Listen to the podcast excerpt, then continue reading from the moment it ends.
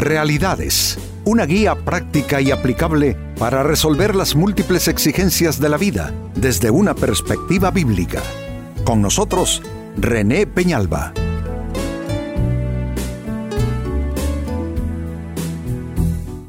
Amigos de Realidades, sean todos bienvenidos.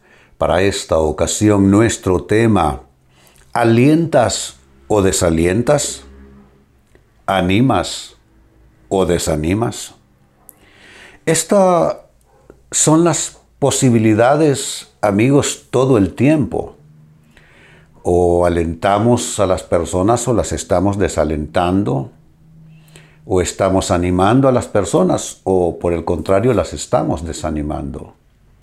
Todos tenemos seguramente familia, personas que amamos, pero aún amando a las personas, ¿no es cierto?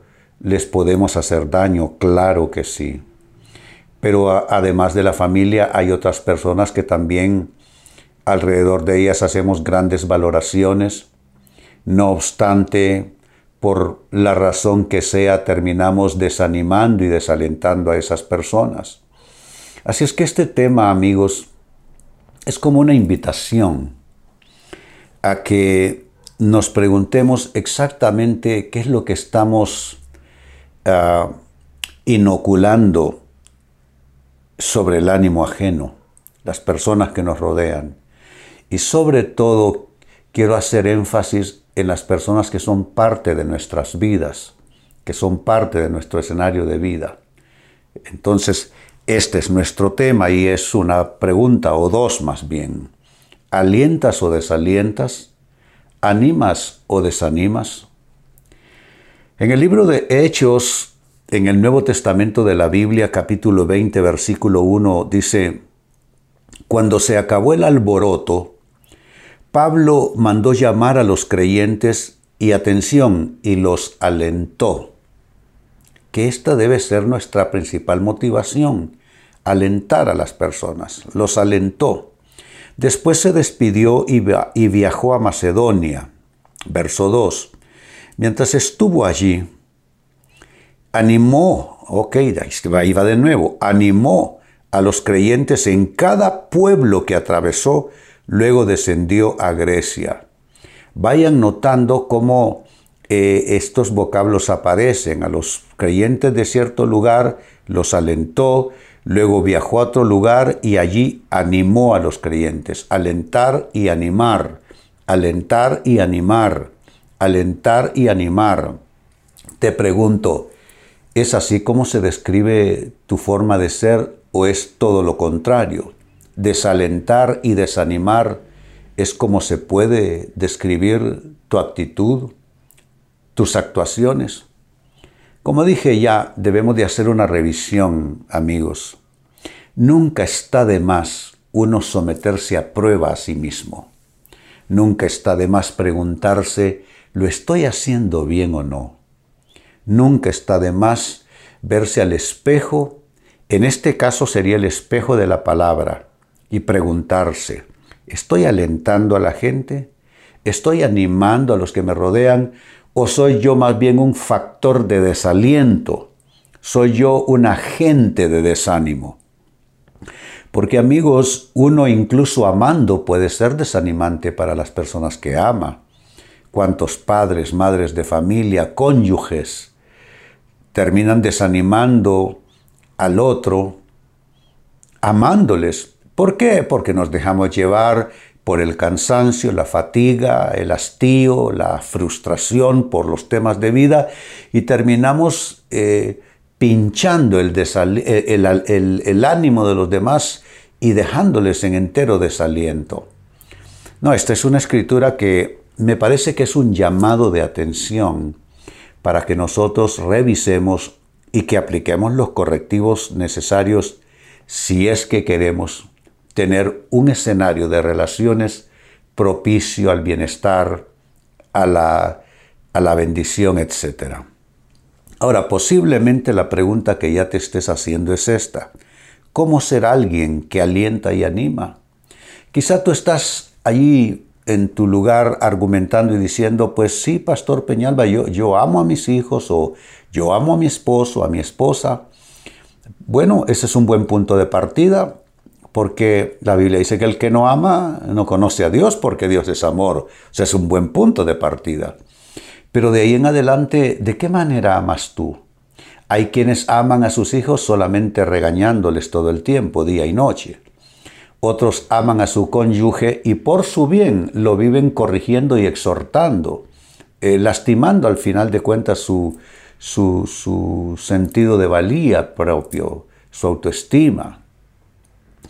Entonces, es un buen punto de partida, pero pregúntate, muy bien, yo amo a mi gente, pero los estoy amando correctamente, los estoy amando con sabiduría. Así es que la pregunta es muy válida. ¿Cómo ser alguien que alienta y anima? Y te ofrezco los siguientes comentarios que a la vez son consejos en este campo.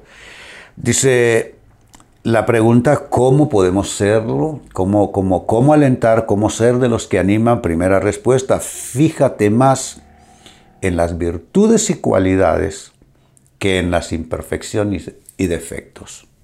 Fíjate más en virtudes. Eh, eh, capitaliza mejor las virtudes y las cualidades de las personas que sus imperfecciones y defectos. A veces somos así, ponemos el ojo solo en lo malo de las personas y prácticamente miramos hacia otra parte, hacia otro lado, cuando se trata de sus cualidades, cuando se trata de sus virtudes. La invitación es a que balanceemos todo esto porque hay que ver tanto lo uno como lo otro. Yo no te digo que te hagas de la vista gorda frente a las imperfecciones, a los errores, a las cosas que no están bien en los demás. Pero lo que te digo es que es más constructivo relacionarse uno en base de las cualidades de las personas a convertir esa relación en una persecución, una casa de brujas, donde estás todo el tiempo, todo el tiempo detrás del error, eh, eh, culpando a la persona, Ah, exhortando a la persona, corrigiendo a la persona, pues hombre, yo creo que hasta el que más quiere cambiarse se cansa de eso.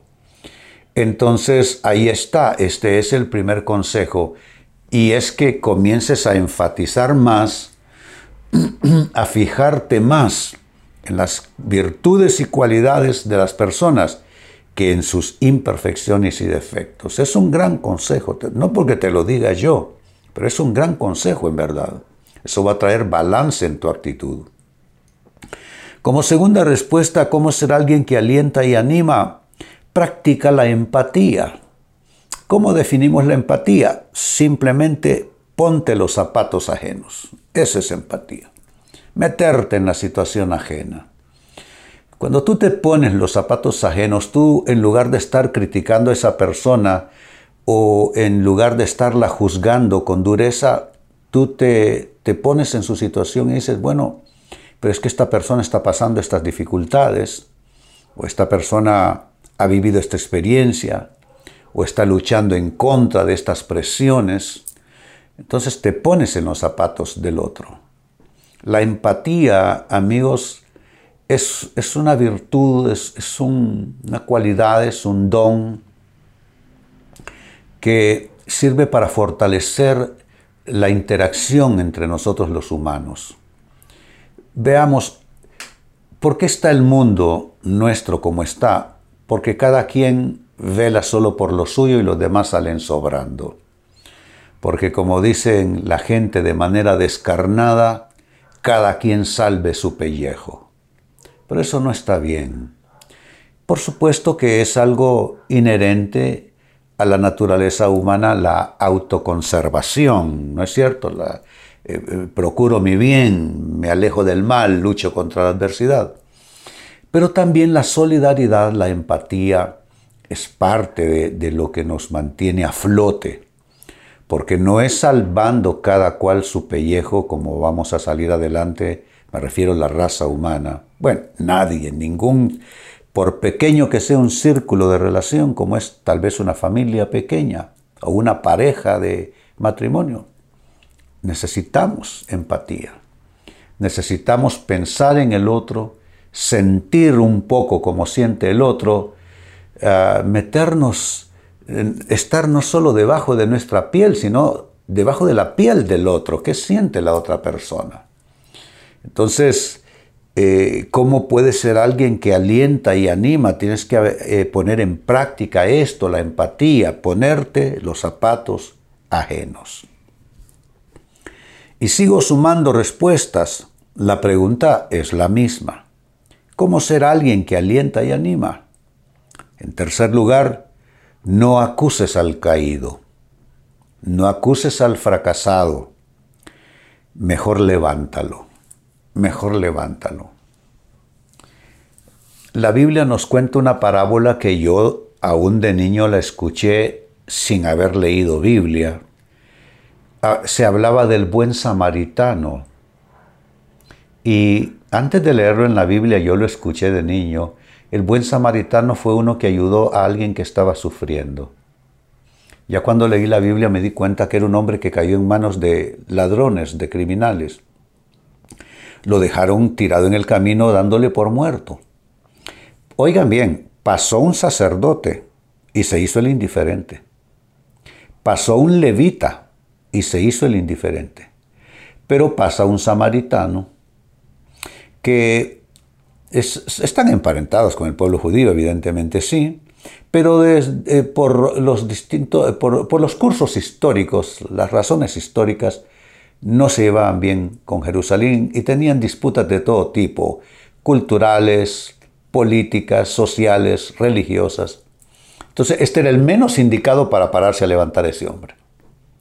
Se bajó de su cabalgadura, vendó sus heridas, subió al enfermo, al herido en su cabalgadura, lo llevó a un hostal y pagó para que cuidaran de él. Y dijo, si gastan de más, déjenme la cuenta que yo les pagaré. Amigos, eh, qué importante, qué importante es esto, ¿no les parece? Ah, en lugar de decir, ah, no, este seguramente está así porque se lo, se lo ganó a pulso. Porque es bien fácil criticar al caído y decir, sí, es que está así por holgazán, está así porque tiene la cabeza en los pies, está así por pecador, por mala sangre. Nosotros podemos decir muchas cosas. Pero lo cierto es que cuando encontremos a alguien, a alguien caído, a alguien en derrota, lo aconsejable con la Biblia abierta es asistirlo, es ayudarlo, es cuidarlo, es fortalecerlo, en ninguna manera criticarlo y tratar de levantarlo. Eso es a Biblia abierta. A Biblia cerrada es que cada quien vea cómo hace, que cada quien vea cómo resuelve, que cada quien salve su pellejo. Pero toda esa antibiblia en la actitud y en, y en los comportamientos humanos terminarán en el mismísimo infierno. Y no es que yo les esté tratando mal, ¿eh? No. Lo que estoy diciendo es que al final del camino cada quien cosechará lo que siembra. Y el que siembra indiferencia y el que siembra una actitud implacable ante las fallas ajenas, recibirá la lista en mayúsculas de sus propias faltas y no podrá lidiar con eso. Eso en tercer lugar. En cuarto lugar, y ya para ir cerrando el tema, ¿cómo ser alguien que alienta y anima?